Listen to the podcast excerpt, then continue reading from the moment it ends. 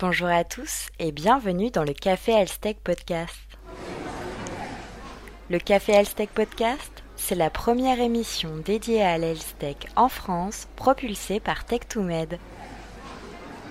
Ce mois-ci, nous avons eu l'honneur d'interviewer Xavier Brochard, consultant expert du numérique en santé et du marketing digital. Mais d'abord, passons en revue l'actualité Health Faciliter l'accès aux données permettant de lutter contre le Covid-19 est devenu une priorité depuis le début de l'épidémie. Dans un communiqué, les ministres chargés de la santé et de la recherche écrivaient La circulation de toutes les informations scientifiques doit être facilitée pour permettre des avancées décisives, notamment concernant l'amélioration de la prise en charge des patients. Il demandait ainsi l'accès libre et public aux publications mais aussi aux données issues de la recherche en lien avec l'épidémie de Covid-19 en France.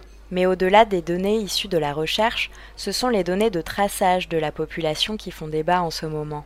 Baptisée Stop Covid, l'application du gouvernement vise à limiter la diffusion du virus en identifiant les chaînes de transmission. En effet, lorsqu'un utilisateur télécharge l'application, cette dernière garde une trace des personnes croisées afin de pouvoir les prévenir si l'utilisateur est testé positif au Covid-19. Ces interactions, transmises grâce au Bluetooth, restent stockées sur les smartphones des utilisateurs. Aucune donnée personnelle n'est transmise et le gouvernement n'a pas accès aux interactions entre les personnes. Encore au stade de projet, il y a peu de visibilité à l'heure actuelle sur une date de mise à disposition de cette application. Enfin, l'épidémie permet la création de nombreux partenariats entre acteurs de la santé pour développer des solutions numériques. La start-up Capcode a créé la plateforme Epilogue visant à cartographier différentes sources de données relatives au Covid-19 et proposer une analyse des réseaux sociaux. De nombreux acteurs comme l'INSERM, Datacraft, le cabinet d'avocats Ponce et Carrère ou encore Tech2Med se sont associés à cette initiative.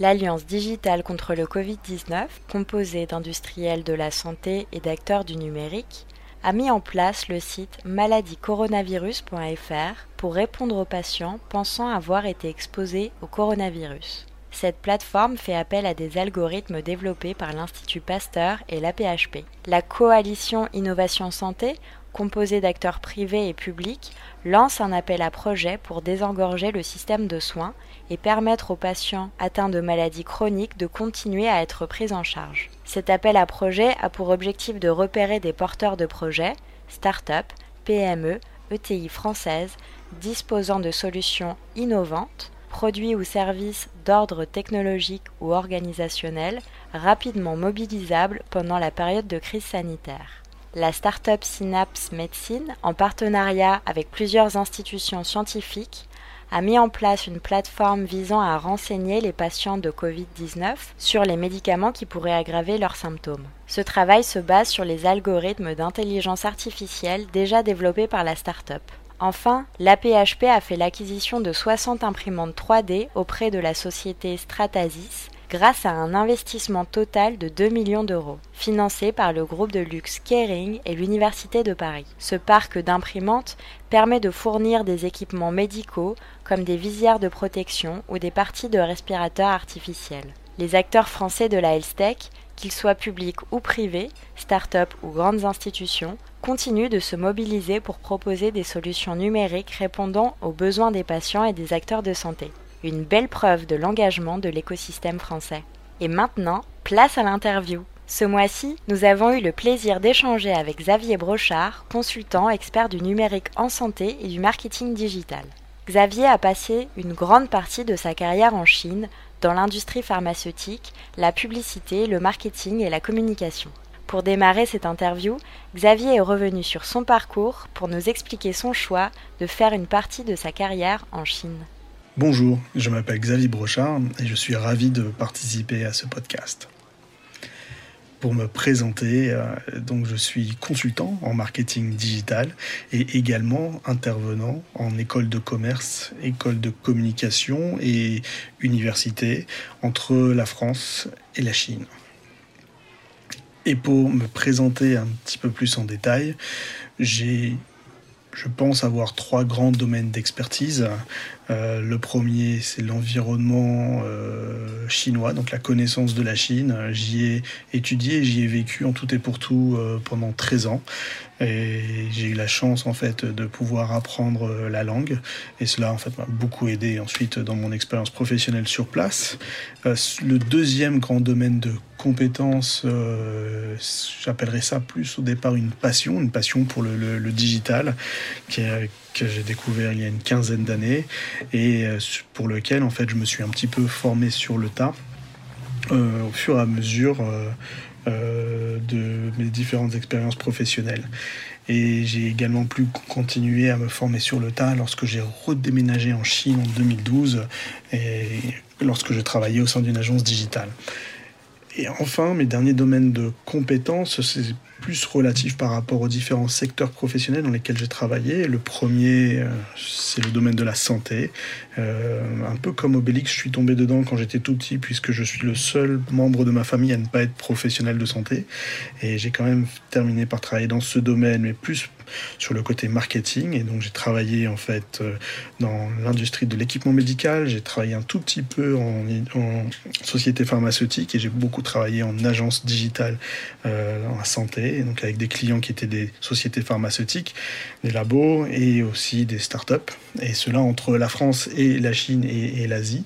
Et le dernier domaine, euh, le dernier secteur professionnel dans lequel j'ai travaillé un petit peu plus récemment, c'est le domaine du retail donc du, du commerce, un secteur qui est extrêmement dynamique en Chine, qui est beaucoup chamboulé par le digital et pour lequel en fait j'ai eu la chance de pouvoir observer des changements euh, majeurs euh, intervenus en Chine et donc des nouvelles tendances qui ont euh, pris leur point de départ en Chine pour aller dans le monde entier. Ces nombreuses années en Chine ont permis à Xavier de voir émerger la health tech et être témoin de ses plus grands succès. Il est donc revenu sur les initiatives qui l'ont le plus marqué pour nous donner une vision générale du numérique en santé en Chine. Donc pour vous parler un petit peu des initiatives qui m'ont beaucoup marqué dans le domaine de digital santé ces dernières années, euh, je me rappelle au moment où je suis reparti m'installer en Chine lorsque je travaillais pour une agence digitale en 2012. Et donc 2012 c'était une année euh, assez intéressante puisque il y avait à mon sens trois grandes tendances technologiques euh, de fond qui étaient en train de se former. Et, et donc je m'en suis rendu compte un petit peu plus tard, mais je les ai vécues moi-même. Donc cette première tendance c'était l'avènement du téléphone portable, donc du, smartphone, et en fait son rôle grandissant dans, la vie des, Chinois, aussi bien d'un point de vue personnel que d'un point de vue professionnel. Euh, la deuxième grande tendance, c'était la montée en puissance d'une petite application qui s'appelait WeChat, qui s'appelle toujours WeChat d'ailleurs aujourd'hui, et qui est aujourd'hui donc utilisée par plus d'un milliard de Chinois. Je pense que tout le monde connaît WeChat, cette application qui, qui, est en fait extrêmement utile. C'est un petit peu le couteau suisse à tout faire pour votre vie digitale. Et enfin, la dernière grande tendance que j'ai vue arriver aussi, c'est la dématérialisation des paiements, euh, donc via un grand acteur. Euh, euh, du groupe Alibaba et donc l'application Alipay. Et cette dématérialisation qui progressivement euh, a été euh, portée vers une application mobile. Et cette application mobile en fait qui s'est transformée en véritable portefeuille pour les Chinois au quotidien. Et donc, en prenant compte ces trois grandes tendances, différentes initiatives en, numérique santé m'ont marqué. La première, c'est vraiment la digitalisation d'un processus archaïque d'inscription à l'hôpital. Ce qui fait qu'en Chine, lorsque vous êtes malade et que vous devez aller à l'hôpital, vous devez d'abord aller vous enregistrer pour obtenir un numéro. Et c'est avec ce numéro de dossier, vous pouvez euh, prendre rendez-vous avec les différents euh, médecins. souvent, en fait, cette première étape, vous deviez faire la queue pendant des heures très tôt le matin. Et souvent, des personnes aussi mal intentionnées achetaient tous les tickets, les revendaient évidemment pour bien plus cher à l'extérieur de l'hôpital aux, patients qui étaient pressés. Et donc la digitalisation de ce processus a été un, comment dire, un petit phénomène, puisque ça a aidé énormément de patients à euh, pouvoir avoir un accès aux soins, améliorer cet accès aux soins. Et puis aussi, euh, quelque part, ça a réussi aussi un petit peu à référencer facilement, euh, via des sociétés commerciales, l'ensemble des professionnels de santé en Chine. Donc l'étape suivante, Une fois que ces sociétés commerciales ont référencé tous ces, différents professionnels de santé en Chine, ça a été de pouvoir proposer à ces professionnels de santé euh, euh, des interfaces pour pouvoir euh, facilement proposer en fait leurs services aux patients. Donc on a vu apparaître en fait différents portails de prise de rendez-vous et de gestion de rendez-vous médicaux avec des interfaces pour les patients et pour les professionnels de santé. Et on a également vu apparaître des, plateformes de, notation de médecins, euh, des plateformes de notation de médecins qui, existaient déjà depuis plusieurs années, mais qui se sont donc greffées en fait à ces interfaces euh, et ces, ces, applications pour de, de prise de rendez-vous et de gestion de calendrier. Et une des dernières étapes, donc une fois, ça a été, euh, puisque les médecins se sont euh, réellement accoutumés en fait à l'ensemble de ces outils euh, pour gérer leurs patients et pour gérer leur propre marketing quelque part, ça a été aussi la possibilité pour ces différents médecins de pouvoir multiplier en fait les, les vacations dans différents établissements de santé.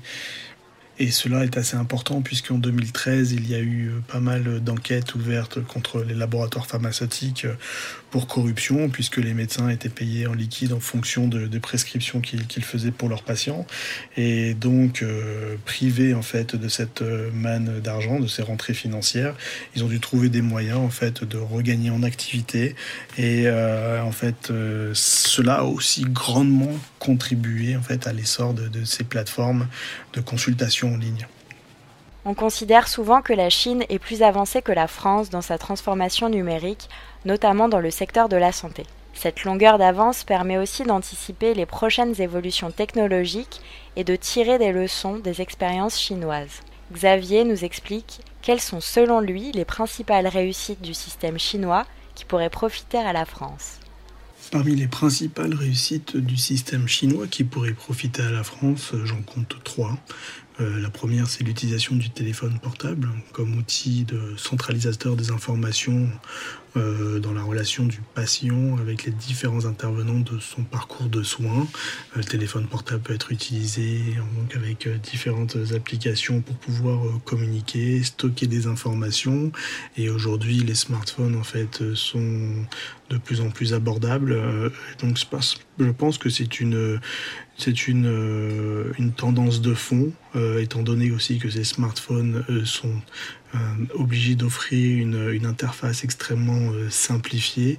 Et quand qui dit simplifié, dit de pouvoir aller aussi à l'essentiel avec les informations importantes. Donc ça, je pense que c'est quelque chose qui va arriver de plus en plus, l'utilisation du téléphone portable dans, le parcours de soins. Et on le voit d'ailleurs euh, tout récemment avec la possibilité euh, de pouvoir consulter des médecins euh, sur Doctolib depuis en téléconsultation depuis son téléphone portable. Une seconde réussite du système chinois qui pourrait peut-être profiter à, la France, c'est donc la responsabilisation du, patient puisque si on lui donne euh, les outils, c'est-à-dire les téléphones et les applications pour pouvoir gérer son parcours de soins, il va être beaucoup plus en contrôle et en maîtrise en fait de ses propres informations de santé. Euh, ça, c'est une tendance, je pense, qui est en train d'apparaître aussi et qui a été fortement aidée aussi par la généralisation du DMP, hein, donc le dossier médical partagé, qui a été euh, relancé récemment, et puis aussi par l'ensemble des des sites, euh, soit des sites de sécurité sociale, amélie.fr, des sites de mutuelles ou aussi des, sites euh, de gestion de rendez-vous médicaux qui euh, en fait permet de qui, qui, offre en fait aux patients la possibilité de pouvoir gérer beaucoup mieux en fait toutes les informations relatives à sa santé. Et enfin, l'une des, des, réussites du système chinois, je pense qu'il pourrait être euh, utile en fait, dans d'autres pays, et particulièrement la France, euh, donc issu de ce que l'on vient de dire avant, lorsqu'on a une, une vision euh, en fait euh, de une vision générale de l'ensemble des interactions entre, entre le, patient et, donc les, différents acteurs du système de soins, euh, on peut proposer une expérience intégrée. Et c'est ce qui est en train de se passer en fait en Chine avec les grands acteurs du digital chinois, notamment Alibaba et WeChat, et Alibaba et son portail Alibaba Health, euh, Ali Tiankang, euh, donc qui propose en fait euh, un, un, véritable système de one-stop shop, hein, donc une application pour gérer l'ensemble de vos interactions médicales, que c'est de la prise de rendez-vous, même de l'information sur certaines pathologies, à la livraison de médicaments, à la gestion de vos, de vos ordonnances, euh, à la prise de rendez-vous dans les établissements de santé pour des examens aussi, et ensuite avec l'ensemble de, petits rappels qui peuvent être faits. Euh, donc je pense qu'à mon sens, c'est une réussite euh, qui est bien réelle en Chine, que l'on peut observer dans la vie de de, des Chinois de tous les jours et qui pourrait être euh, fortement utile en, France. L'avance prise par la Chine peut aussi être expliquée par des habitudes numériques et de consommation différentes de la France. La tâche des Chinois à leur smartphone et la démocratisation du paiement mobile sont autant d'éléments qui expliquent une adoption du numérique plus rapide. Xavier nous explique comment ces habitudes ont influencé l'implémentation d'outils de e-santé. Si on devait euh, faire une petite aparté sur les habitudes euh, numériques des, des, Chinois, euh, je pense que cela peut vraiment s'observer par leur utilisation de leur téléphone portable, hein, comme cité auparavant, donc des téléphones portables de plus en plus puissants, de plus en plus abordables, avec lesquels on peut réaliser de plus en plus de choses. Donc les Chinois envisagent en fait ce téléphone non seulement comme un, évidemment un outil de, pour maintenir le contact avec ces différents cercle relationnel, que ce soit la famille, professionnelle. C'est aussi un outil euh, qui est fort utile euh, pour euh, se divertir. Les Chinois consomment énormément de formats vidéo. Et enfin, c'est un outil euh, ce sont des habitudes qui sont prises avec le téléphone portable euh, dans la vie de tous les jours pour accomplir énormément d'actions et notamment tout ce qui est transactions financières. Et donc au quotidien, euh, ce téléphone portable est fait pour faciliter la vie des Chinois. Et le système médical chinois qui était loin en fait d'être très accueillant pour le patient, hein, pour dire les choses très simplement, c'était une tannée lorsque vous deviez consulter. Énormément de sociétés ont investi le créneau en lançant une application avec pour mission justement de rendre facile l'accès aux soins et euh, surtout euh, de pouvoir euh, en faire une expérience qui soit un petit peu plus agréable qu'elle ne l'était jusqu'ici en fait dans la vie réelle. Et donc à la lumière en fait de ces différentes habitudes, il y a eu un effort Enfin, il y a eu un essor des outils de, e-santé euh, ces dernières années qui a été assez euh, fascinant. Enfin, le modèle chinois ne laisse pas indifférent lorsqu'il s'agit de la protection des données personnelles. Alors que la France évalue différents systèmes de tracking des populations, tels que Stop Covid, pour sortir du confinement, la Chine les a déjà adoptés sans opposition. Xavier nous explique où se trouve selon lui l'équilibre entre les bénéfices de ces outils et les risques sur la vie privée. Concernant l'utilisation des données personnelles en Chine, il me semble que les, Chinois y sont assez favorables, et, ce pour différentes raisons.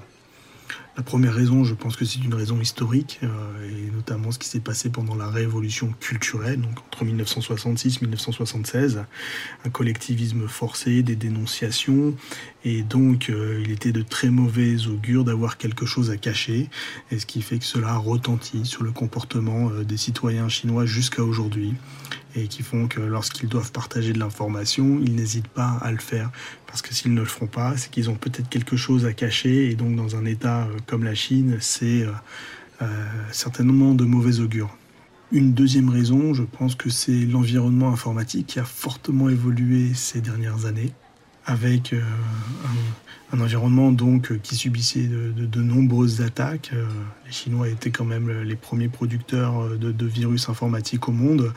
Et cet environnement qui s'est considérablement sécurisé, surtout grâce à la fin de l'anonymat sur Internet, puisque aujourd'hui, chaque connexion à l'Internet chinois, chaque consultation de site ou d'application, chaque adresse IP doivent être euh, relié à l'identité d'une personne, et ce qui fait que n'importe quelle activité euh, malveillante détectée euh, doit pouvoir être identifiée et être rapportée à une personne précise.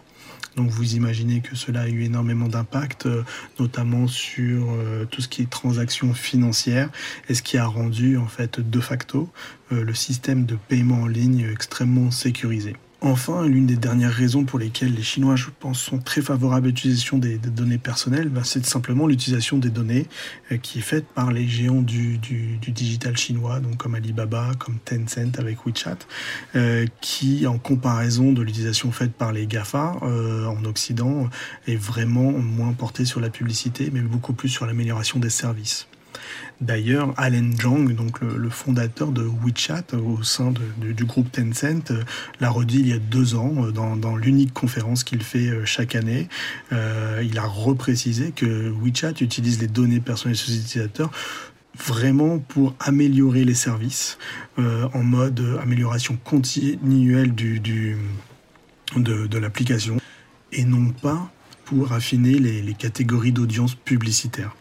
D'ailleurs, euh, si vous utilisez WeChat, je vous invite à vous-même à faire l'expérience euh, d'utiliser cette application et vous verrez que au maximum, vous serez ciblé par une à deux publicités par semaine. Euh, et ça, c'est lorsque vous utilisez beaucoup WeChat. Et, en comparaison, pour être ciblé par une à deux publicités sur Facebook, il vous faudra peut-être que 10 minutes. Donc je pense que ces trois raisons ont, grandement participé à, l'essor de, la vie digitale en Chine, euh, avec l'idée que les géants du digitaux, euh, digitaux utilisent ces données euh, pour rendre la vie digitale bien plus pratique et dans un, dans un environnement hautement sécurisé, puisqu'ils n'y laissent plus aucune place aux connexions anonymes. C'était le deuxième épisode du Café Health Podcast. On se retrouve le mois prochain. Et pour conclure ce podcast, euh, je vous donne tous rendez-vous le 17 septembre à Paris pour le Pharma Health lors duquel j'interviendrai avec une présentation sur ce même sujet de la santé digitale en Chine. Et j'espère avoir euh, également l'occasion de, pouvoir échanger avec euh, les auditeurs de ce podcast. Donc un grand merci et je vous donne rendez-vous le 17 septembre.